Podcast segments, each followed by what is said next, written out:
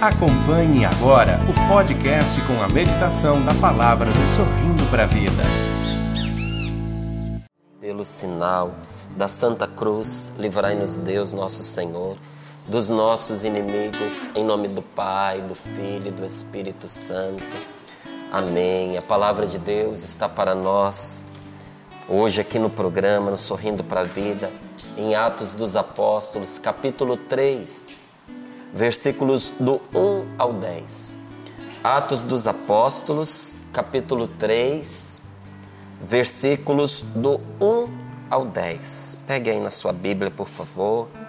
Anote esta passagem, para que depois, em outra oportunidade, no seu momento pessoal de oração, você possa voltar a ela. Que com certeza nosso Senhor quer continuar falando com você através dela. E assim nos diz a palavra de Deus. Pedro e João subiam ao templo para a oração das três da tarde. Neste momento, traziam lá um homem, coxo de nascença, que todos os dias era colocado na porta do templo, chamada Formosa, para pedir esmola aos que entravam. Quando ele viu Pedro e João entrarem no templo, o homem pediu uma esmola. Pedro, com João, olhou bem para ele e disse: Olha para nós. O homem ficou olhando para eles, esperando receber alguma coisa. Pedro então disse: Não tenho ouro nem prata mas o que eu tenho eu te dou. Em nome de Jesus Cristo, o Nazareno, levanta-te e anda. E tomando-o pela mão direita, Pedro o levantou. Na mesma hora, os pés e os tornozelos do homem ficaram firmes. Ele saltou, ficou de pé e começou a andar. E entrou no templo junto com Pedro e João, andando, saltando e louvando a Deus. Todo o povo viu o homem andando e louvando a Deus. Reconheceram então que era ele que pedia esmolas, sentado à porta formosa do templo, e ficaram cheios de assombro e admiração pelo que lhe acontecera. Palavra da salvação. Glória a vós. Palavra do Senhor. Glória a vós. Graças a Deus. Obrigado, Senhor, por esta palavra. Nós louvamos a Deus por esta palavra, que é palavra de Deus para nós. Pedro e João subiam ao templo para rezar, fazer a oração das três da tarde, para nós vermos que, independente é, da intimidade com Deus, da santidade, porque são homens santos, nós os reconhecemos assim São hoje. São Pedro, São João, são homens santos, e justamente porque é, rezavam é que se fizeram santos. Então, mesmo sendo íntimos de Deus, não estão dispensados da oração. As pessoas mais íntimas de Deus, as melhores pessoas, não estão dispensadas da oração. A oração é uma necessidade da nossa alma. Jesus rezava, os apóstolos rezavam, os discípulos rezavam, os primeiros cristãos, todos eles eram pessoas de oração. E no decorrer de toda a história da igreja, Aquelas pessoas que tiveram uma vida em paz, uma vida fortalecida na graça do Espírito Santo, uma vida feliz em Deus, eram pessoas de oração. E as pessoas que hoje vivem essa mesma experiência são pessoas de oração. Eu e você precisamos ser pessoas de oração se nós quisermos ser nas mãos de Deus um instrumento de salvação, de cura para todos aqueles que precisam. Pedro e João não calculavam encontrar esse homem na porta do templo. Não estava dentro do plano deles. Eles foram surpreendidos, porque no momento em que eles estavam chegando no templo, também estavam trazendo esse homem para depositar ali. A palavra é bem essa: depositavam esse homem ali na porta do templo, porque paralítico, ele não tinha como trabalhar, vivia da esmola das pessoas. E que feliz encontro quando uma pessoa cheia de Deus e uma pessoa cheia de misérias, né? porque era uma vida miserável a que esse pobre homem vivia. Como é feliz esse encontro quando uma pessoa cheia do Espírito Santo e uma pessoa cheia da experiência da tristeza, da dor e de miséria se encontram na presença de Deus. Porque Deus faz de uma um instrumento de salvação para outra. Verdade. Que alegria, que felicidade quando você, na sua casa, na sua família, no seu lar, você tem a oportunidade de ser nas mãos de Deus um instrumento de salvação para os seus.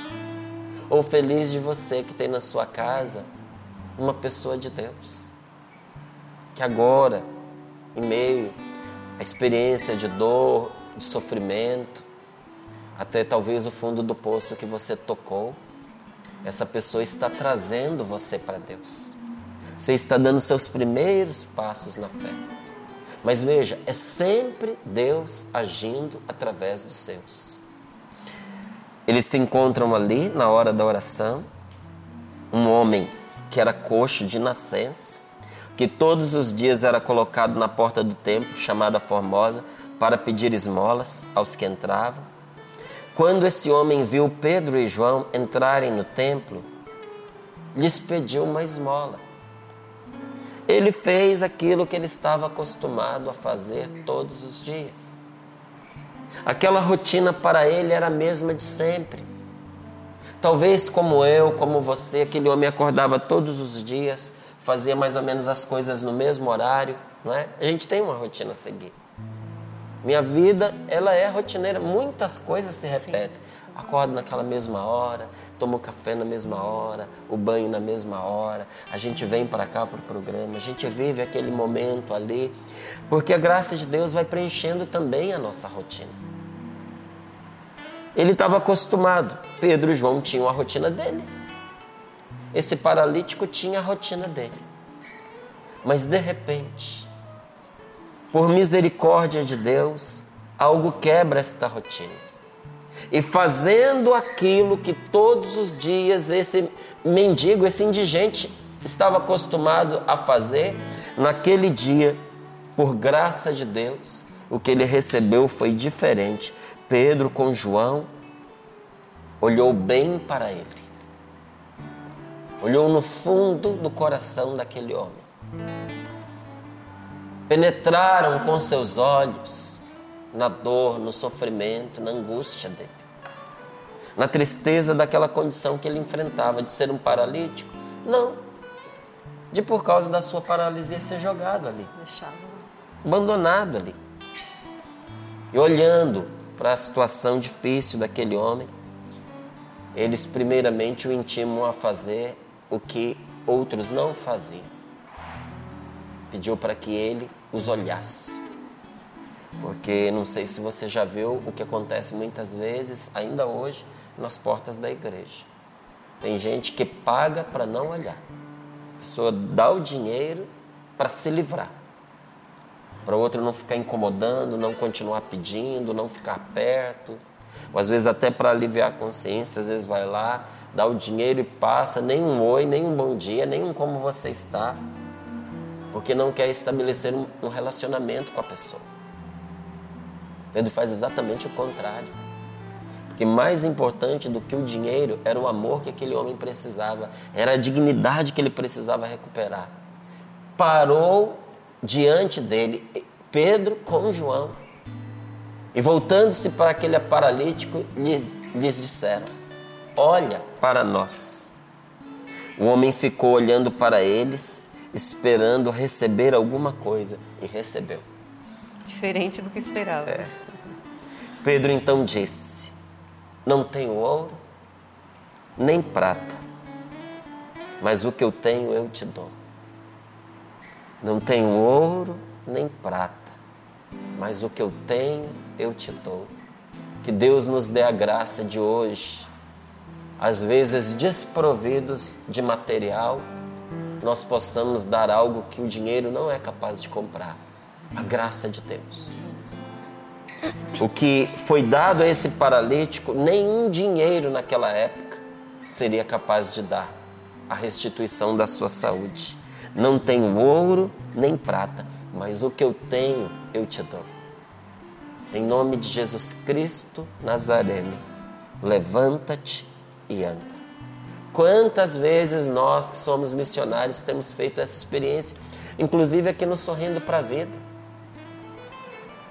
Não tenho ouro, não tenho prata. O que nós temos é Deus. E é isso que nós damos. A canção nova vive para dar Deus, para levar as pessoas a uma experiência de Deus. Essa canção nova que você assiste pela TV, que você acompanha pela rádio, pela internet, não é tão rica e tão pobre. Porque a canção nova, todos os meses você vê, trava uma luta para alcançar o necessário para sua manutenção. Todos os meses a canção nova está nas mãos de Deus e da divina providência. Se todos os sócios decidissem num mês ninguém colaborar, a canção nova fechava suas portas. Fechava suas portas. Porque não tem reservas, não tem recursos para poder para sua automanutenção. Tudo que se recebe é aquilo Sim, que Deus provê para poder chegar naquele mês e do jeito, do mesmo jeito que vem, vai. É pobre por causa disso. É uma dependência total. Dependência total de Deus e daquelas pessoas cujo coração Deus quis tocar para ajudar a manter esta, esta obra. Pobre. Pobre. Eu lembro de uma vez, quando o Padre Jonas falava a respeito da canção nova, ele dizia: a canção nova é uma bolha de sabão, porque não tem nada mais frágil do que uma bolha de sabão. É lindo, né? Mas é... Não tem nada mais sensível. É bela uma bolha de sabão, não é? colorida, trans, translúcida, transparente, tem muitas qualidades. Mas o que é uma bolha de sabão? O vento leva para onde quer levar. Mas o Padre Jonas dizia: a canção nova é uma bolha de sabão, mas é uma bolha de sabão nas mãos de Deus. Glória a Deus. Não é? Essa é a nossa pobreza. Todos os dias nós lidamos com a nossa fragilidade. Mas a canção nova é extremamente rica. Porque ela tem um tesouro inesgotável. Esse tesouro que Pedro e João estavam dando àquele homem. A graça de Deus. Eu não tenho ouro, eu não tenho prata, mas o que eu tenho eu te dou, eu te dou Deus eu te apresento Jesus Cristo Salvador. Eu quero que a experiência que transformou a nossa vida transforme também a sua. Então, em nome de Jesus Cristo Nazareno, levanta-te e anda. E aquele homem não levantou, gente, não andou. Porque a fé que ele tinha não era suficiente para isso. Veja como é importante nós termos os nossos irmãos na fé. Porque às vezes, quando a nossa fé vacila, a gente precisa de alguém que acredite por nós. Pedro, vendo que ele não se levantava, tomou pela mão, como quem diz: Acredita, homem, fica de pé. E colocando-o de pé, preste atenção nisso, veja aqui, ó. E tomando-o pela mão direita, Pedro o levantou. Então, veja a ordem. Pedro o tomou pela mão, Pedro levantou e na mesma hora que ele levantou, os pés e os tornozelos do homem ficaram firmes. Antes de levantar, antes de ser tomado pela mão, antes de acreditar e ir ao encontro do que Deus tinha lhe dado, nada tinha acontecido. Nós precisamos ir ao encontro da graça que Deus nos dá. Nós precisamos acreditar, nós precisamos viver de fé. Nós precisamos acreditar que recebemos antes mesmo de ver os sinais. E quando nós damos o primeiro passo, os sinais já se manifestam, mas é necessário este primeiro passo. E quando o homem percebeu o que tinha acontecido, ninguém mais os, o retirava da presença de Pedro e João. Ele entrou com eles no templo, dando testemunho, cantando, louvando, bendizendo a Deus. E todas as pessoas que ali estavam reconheceram que era o paralítico que todos os dias estava ali na porta do templo. Para a palavra de Deus, gente, a cura não se resume a uma recuperação física. Eu sei que tem muitas pessoas que às vezes, é, por inocência, ingenuidade, inexperiência, imaturidade e algumas até maldade, tendem a resumir o que Deus faz à cura física. Né? E às vezes é, é, traçam um panorama que parece um espetáculo de curas físicas. Mas Deus não cura o corpo, Deus cura a pessoa. A pessoa humana por inteiro. Eu estava aqui num acampamento, é, acampamento Fé e Milagres, já contei aqui outras vezes, em que uma moça que estava completamente cega, os dois, os dois olhos completamente cegos, por causa de uma doença degenerativa que os havia destruído, os médicos tiraram dela toda e qualquer esperança de voltar a enxergar através da ciência, através da medicina. Essa moça tinha vindo fazer o encontro para aprender a lidar com a própria cegueira, porque ela tinha enxergado a vida inteira. E agora não era fácil aceitar ser cega. Mas ali, durante a pregação da palavra de Deus, o Espírito Santo foi agindo no coração daquela mulher. E de repente ela percebeu que ela precisava muito perdoar uma pessoa que havia ferido profundamente, não só ela, mas a outras pessoas que ela amava. Um homem que tinha sido de muita crueldade na vida dela e de outras pessoas. Um homem que, aos olhos humanos, não merecia ser perdoado mas ela percebeu que, independente do que era justo, ela precisava perdoar. Porque ela estava morrendo por dentro. E ela contou que ali com muita dificuldade e aquela pregação da palavra, por isso que é tão importante a gente escutar a palavra de Deus, os ensinamentos, a pregação, porque na pregação Jesus vivo age em nosso favor. A pregação inspirada é o próprio Senhor falando conosco por meio da boca de algum irmão. E ali naquele momento Deus falava com ela e quando ela perdoou, ela disse que o sentimento antes de perdoar era de ódio, era de mágoa, era de ressentimento, desejo de vingança. Mas quando ela perdoou, os sentimentos mudaram. E ela pôde fazer um desabafo longo através das lágrimas ali.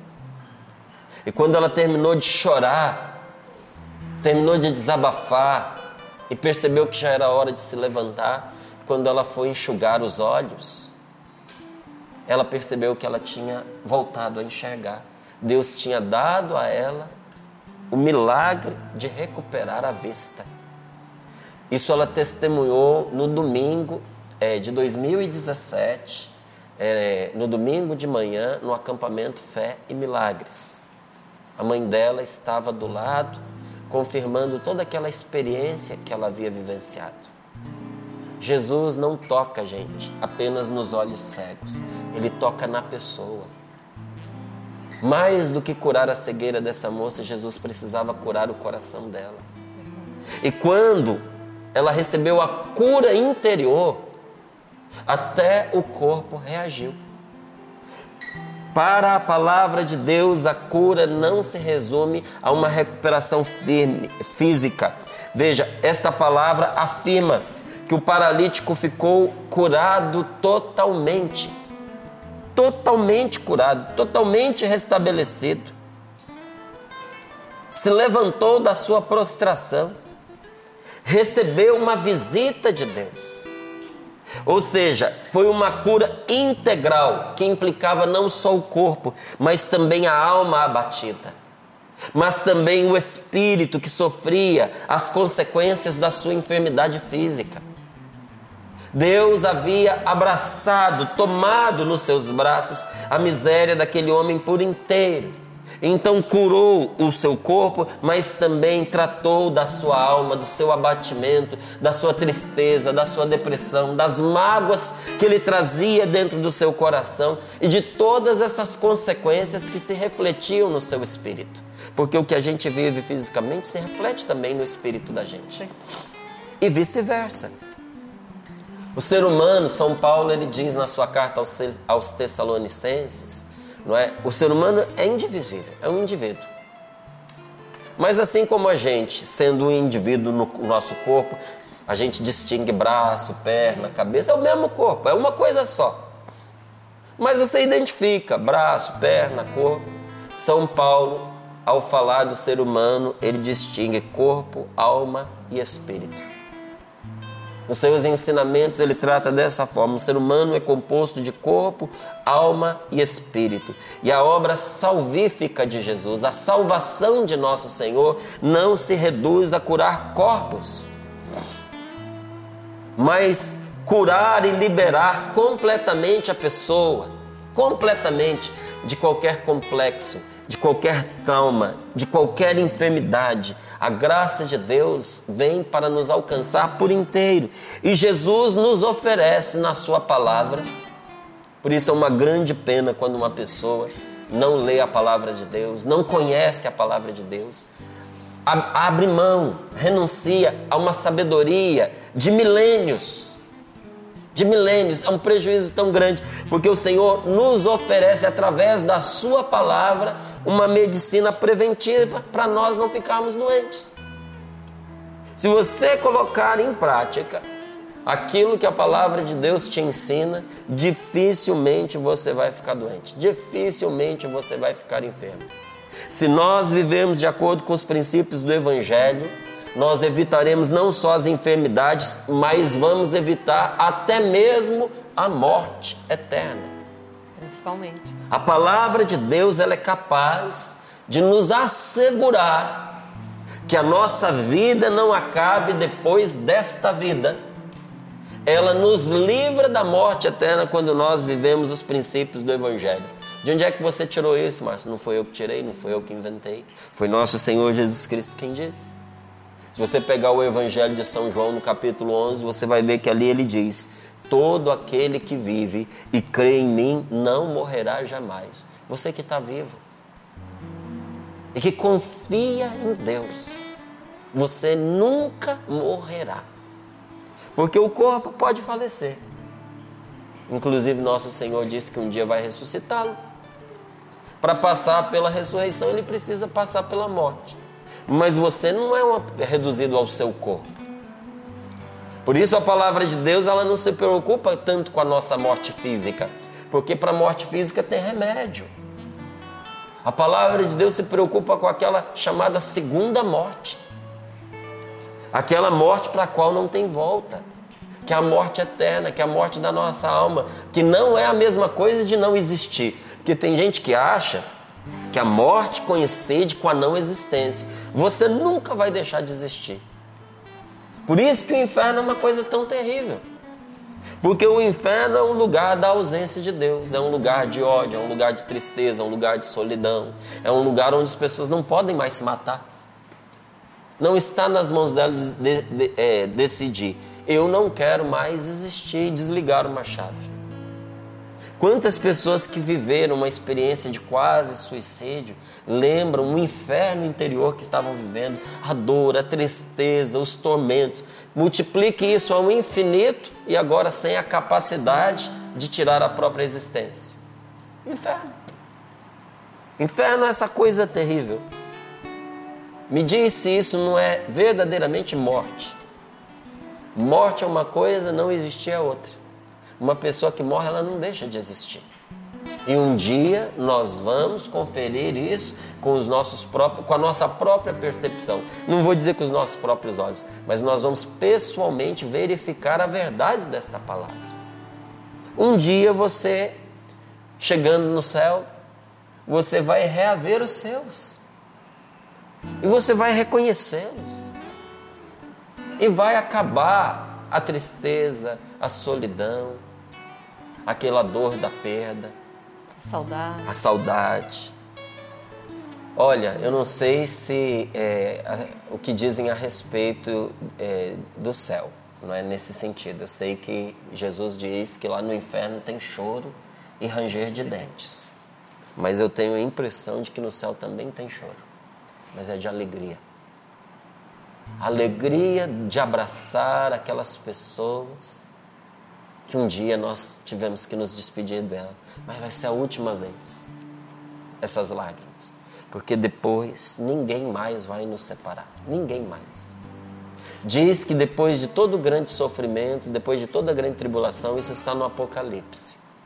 É Jesus pessoalmente que se aproxima de nós para enxugar as nossas lágrimas. E um dia, quando nós morrermos e terminarmos as tribulações desta vida, quem vai nos receber pessoalmente é Jesus e vai enxugar todas as lágrimas de dor que nós trazemos conosco, mas ele não virá sozinho.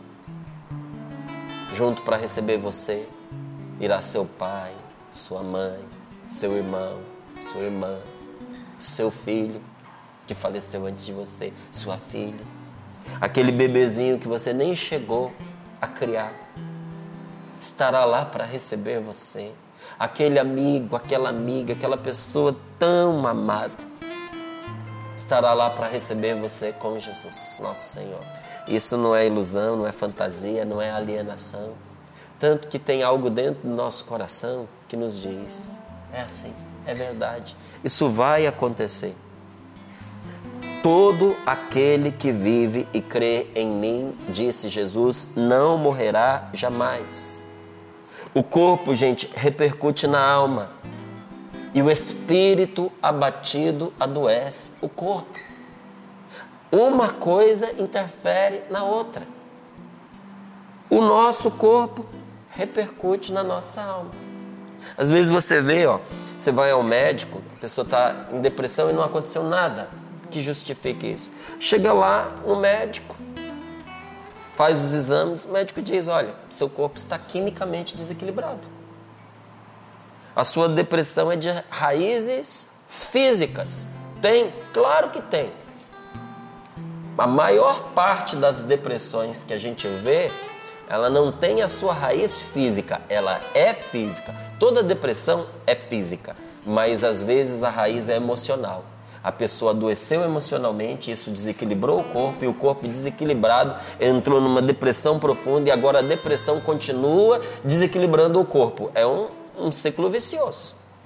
Não é? Mas às vezes a raiz era física, começou por causa do físico. E veja, aquela depressão, que é um desequilíbrio químico naquele, no corpo daquela pessoa, repercute na alma dela. A pessoa fica triste, a pessoa fica abatida, muitas vezes com vontade de morrer, muitas vezes com ideia suicida.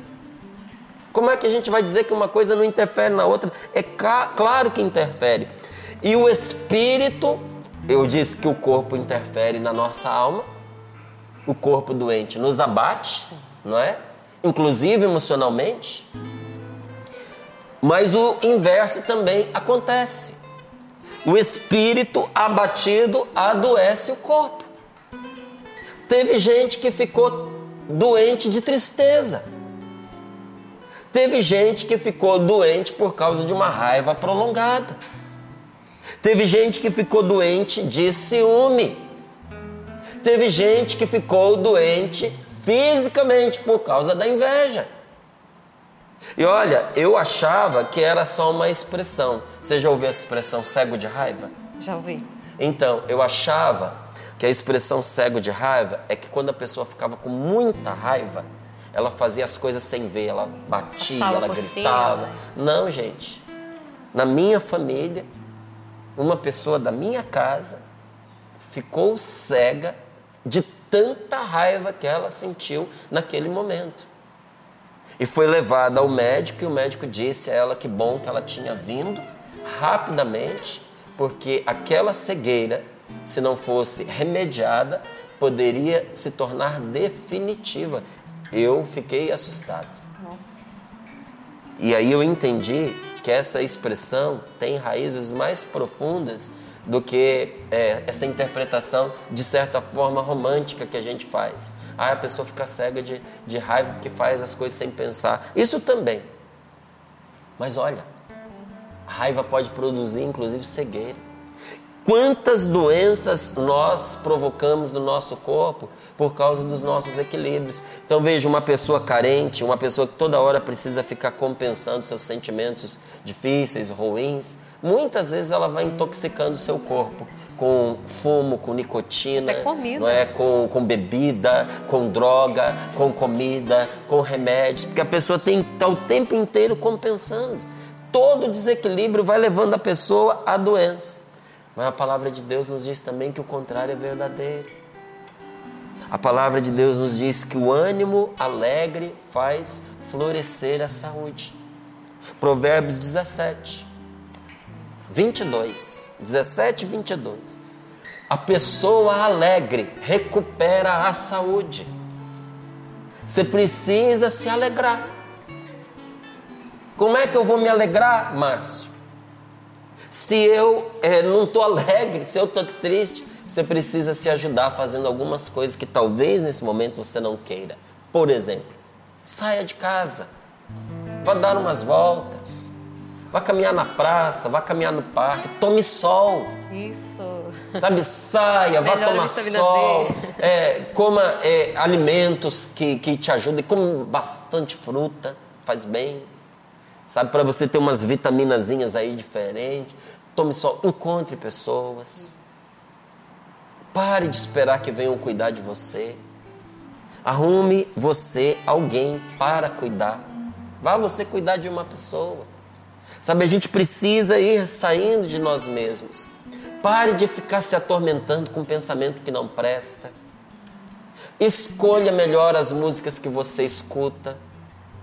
Eu tinha uma amiga que ela só escutava aquelas músicas de fossa, gente. Era horrível. Quando ela começava a escutar, a gente saía de perto. Porque o negócio ruim de ouvir. Né? Como é que alguém pode gostar daquilo? E a pessoa gosta. Sabe aquela dor de cotovelo, aquele negócio doendo na alma. E dói. Dói na alma, mas antes de doer na alma, dói no ouvido também. Sabe? Uma coisa que tortura a gente, a pessoa fica ali ouvindo aquelas mensagens negativas, aquelas mensagens que põem para baixo, aquelas músicas de corno. Nossa, ó, eu vou te dizer, é para adoecer qualquer um. Então, escolha o que você escuta. Escolha o que você assiste. Porque tem gente que diz: Eu não sei o que está acontecendo comigo, eu ando tão desanimado da vida, eu ando tão triste, eu ando tão abatido. Mas você vai ver, a pessoa só assiste esse jornalismo de terceira categoria, que pega tudo que é lixo humano e põe na televisão. Aquelas mortes, aquelas coisas mais hediondas, mais abomináveis, que outros jornalismos não mostram porque é de mau gosto. É escandaloso, é feio, é nocivo, é doentio. Márcio, mas é verdade. Então, só que nem toda a verdade do mundo cabe na nossa realidade. Você querer ouvir tudo que não presta que acontece no mundo é como se você quisesse recolher dentro da sua casa todo o lixo que existe no mundo também. A gente precisa é, estar atento, a gente precisa se informar, mas a gente tem que ter cuidado, gente, com o que a gente deixa entrar pelos nossos olhos e pelos nossos ouvidos. É importante a gente saber que o mal existe e lutar contra ele. Mas a gente ficar o tempo inteiro cercando os nossos olhos, os nossos ouvidos, os nossos sentimentos só de coisa que é ruim, isso adoece a gente. Adoece a nossa alma. Então, pare de assistir essas coisas. Comece a fazer coisas que você gosta que, que você gosta de comer? Faz aquele pratinho diferente que há tanto tempo você não fazia. Você dê esse presente. Às vezes a pessoa não tem dinheiro, pode ser o seu caso, mas pô, dinheiro para um cafezinho você tem, né? Você dê essa alegria, se arrume, sabe, direitinho, tome um bom banho, escolha um lugar gostoso, vai lá tomar um café lá. E se quiser tornar isso ainda mais gostoso, chame alguém para tomar com você. Mas eu vou entrar, Márcio, numa cafeteria ou numa lanchonete para tomar só um café? Ué, você está pagando? Você não roubando o café. Ninguém tem nada. Você entra lá, você senta ali, toma o seu cafezinho. É um mimo que você faz a você mesmo. Há quanto tempo você não fala com aquela pessoa que você gosta dela? Ah, estou esperando ela me ligar. Ligue você para ela. E talvez você nunca tenha tido a oportunidade de dizer para ela o quanto você gosta dela. Faça isso. Vai te fazer um bem enorme. Um bem, inclusive, físico. Porque o ânimo alegre, a gente precisa se animar, faz florescer a saúde. Mas essa mesma palavra diz, mesmo versículo diz, que o espírito abatido seca os ossos. O espírito abatido seca a pessoa até aos ossos. Então, se você não quer adoecer, está na hora de dar uma reviravolta na sua vida. Se você não quer adoecer, expresse os seus sentimentos. Fale do que está dentro de você, porque emoções e sentimentos reprimidos terminam em gastrites, em úlcera, em dores lombares, em lesões na coluna, afeta o aparelho digestivo. Isso tudo você pode perguntar, o médico vai falar para você que é verdade. Agora, se nós expressarmos os nossos sentimentos, nós vamos ter um corpo mais saudável. E expressar sentimento não é ser sem educação com as pessoas. Não é sair gritando, não é sair é, é, despejando a raiva sobre os outros. É justamente quando a gente não expressa os sentimentos que a gente desata sobre as outras pessoas. Que você vai contendo, vai contendo, vai contendo, vai contendo, chega uma hora você explode. Mas agora, se você tiver coragem de fazer como Jesus, porque está lá, porque ele falou. Ele foi capaz de dizer: Minha alma está triste até a morte. Quando ele estava triste, ele falou que estava. Mas também a palavra de Deus nos diz em vários momentos que Jesus exultou de alegria. E ele mesmo diz: Eu exulto de alegria na tua presença, ó Pai. Em vários momentos, nos momentos de oração. Sabe, o nosso Senhor experimentava profundamente os seus sentimentos. Se Jesus precisava fazer isso, eu e você não vamos precisar. Se você não quer adoecer, tenha amigos. Bons amigos.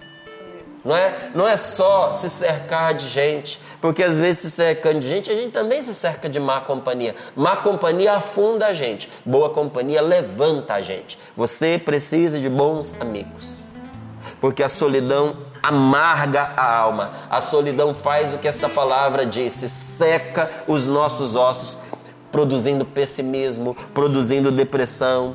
Se você não quer adoecer, tenha amigos com quem você possa compartilhar a sua intimidade, compartilhar os seus segredos e até mesmo compartilhar os seus erros. Mas precisa ser amigo.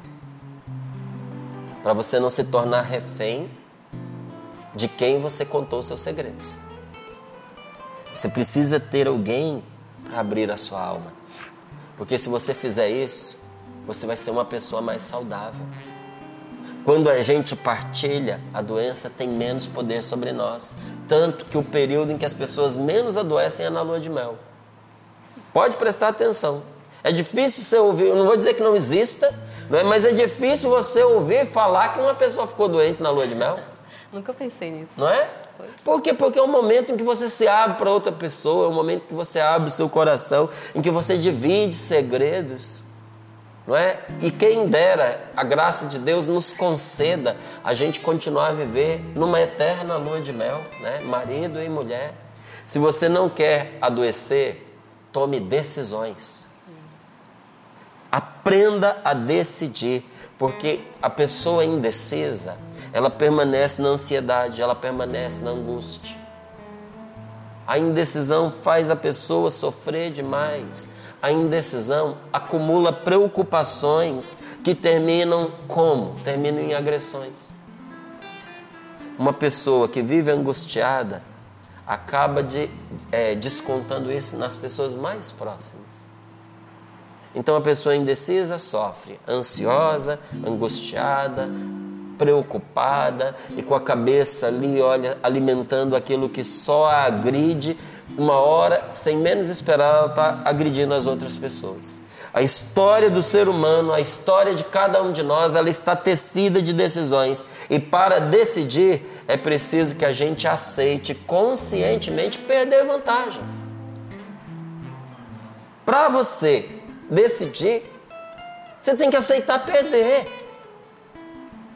Não dá para você viver duas vidas. Ou você vive uma, ou você vive outra. É? Nós fizemos uma escolha de entrar aqui para essa comunidade Canção Nova. Não tem como eu viver na Canção Nova e viver uma outra vida lá fora. Isso é besteira, é idiotice, é perda de tempo. Mas para entrar aqui na Canção Nova, eu tive que abrir mão de vantagens que eu teria lá fora. Mas tinha vantagem? Claro que tem, em todo lugar tem. Eu abri mão de vantagens para poder viver aquilo que Deus me pede. Não é? Ao sair de lá para poder entrar aqui, eu abri mão de certas vantagens. Depois, alguns irmãos meus que estavam aqui há algum tempo, não é? Escolheram de repente sair. Tiveram que abrir mão de algumas vantagens aqui dentro para viver a sua vida lá fora. Mas graças a Deus se decidiram porque as pessoas indecisas, gente, elas vivem na fronteira da angústia. Vivem sofrendo o tempo inteiro. E quem quer servir a dois senhores, diz nosso Senhor Jesus Cristo, acaba que não vai servir a nenhum. Então, se você não quer adoecer, busque soluções ao invés de você ficar se afligindo com problemas. Nada de ficar se lamentando, nada de murmuração, nada de pessimismo. Sabe, quando surgir um problema, o que, que você faz? Não fica igual aquela pessoa que quando acaba a energia elétrica, a pessoa fica reclamando da escuridão. Acende um fósforo. Procura uma vela, não é?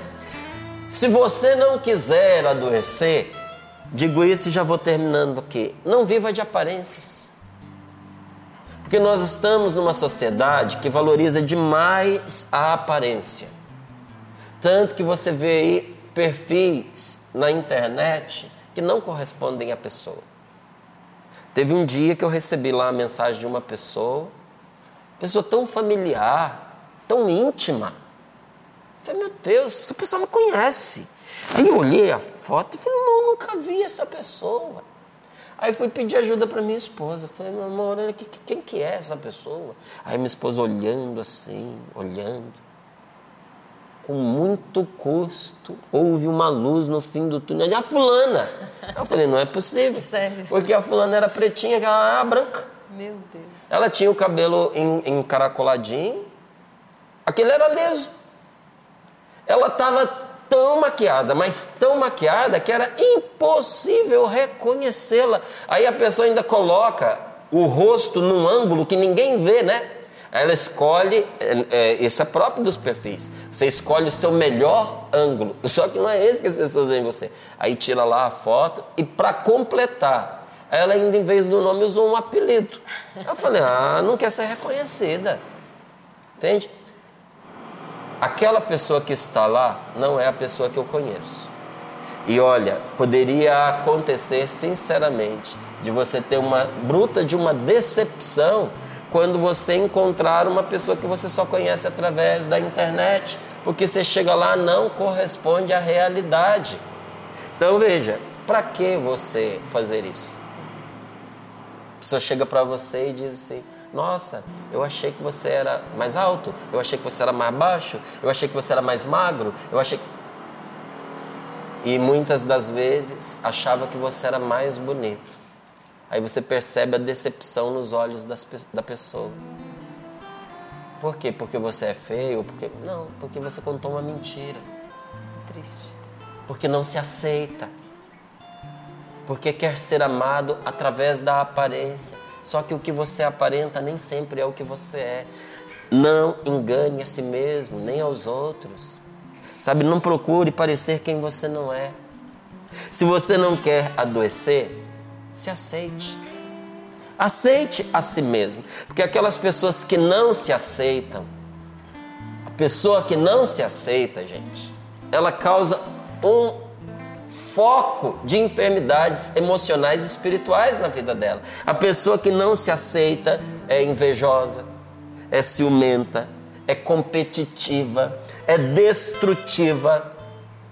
Aceitar-se. Aceitar ser aceito. São duas coisas diferentes. Primeiro, você precisa se aceitar. Segundo, você precisa aceitar que os outros te aceitam. Terceiro, aceitar críticas. Isso é sabedoria, isso é terapia. Nós não somos perfeitos. Se uma pessoa me critica, não é sinal de que ela me despreza, que ela não gosta de mim. Às vezes ela quer o meu bem. Aprenda a confiar. Mande a tristeza embora. Porque em geral a enfermidade física, ela é só a somatização de um problema ou de um desajuste interior. Então, se somente nós queremos cancelar os sintomas das nossas enfermidades, então esses sintomas só vão mudar de um lugar para o outro. Enquanto nós não atingirmos as raízes dos nossos problemas, esses sintomas que a gente não gosta vão continuar a se manifestar. Nós precisamos buscar em Jesus Cristo esse remédio, essa graça de Deus que nos cura por inteiro, porque nosso Senhor veio trazer saúde para o nosso corpo, para a nossa alma, para o nosso espírito. Ele veio trazer salvação para nós. Você acompanhou mais um podcast cançãonova.com.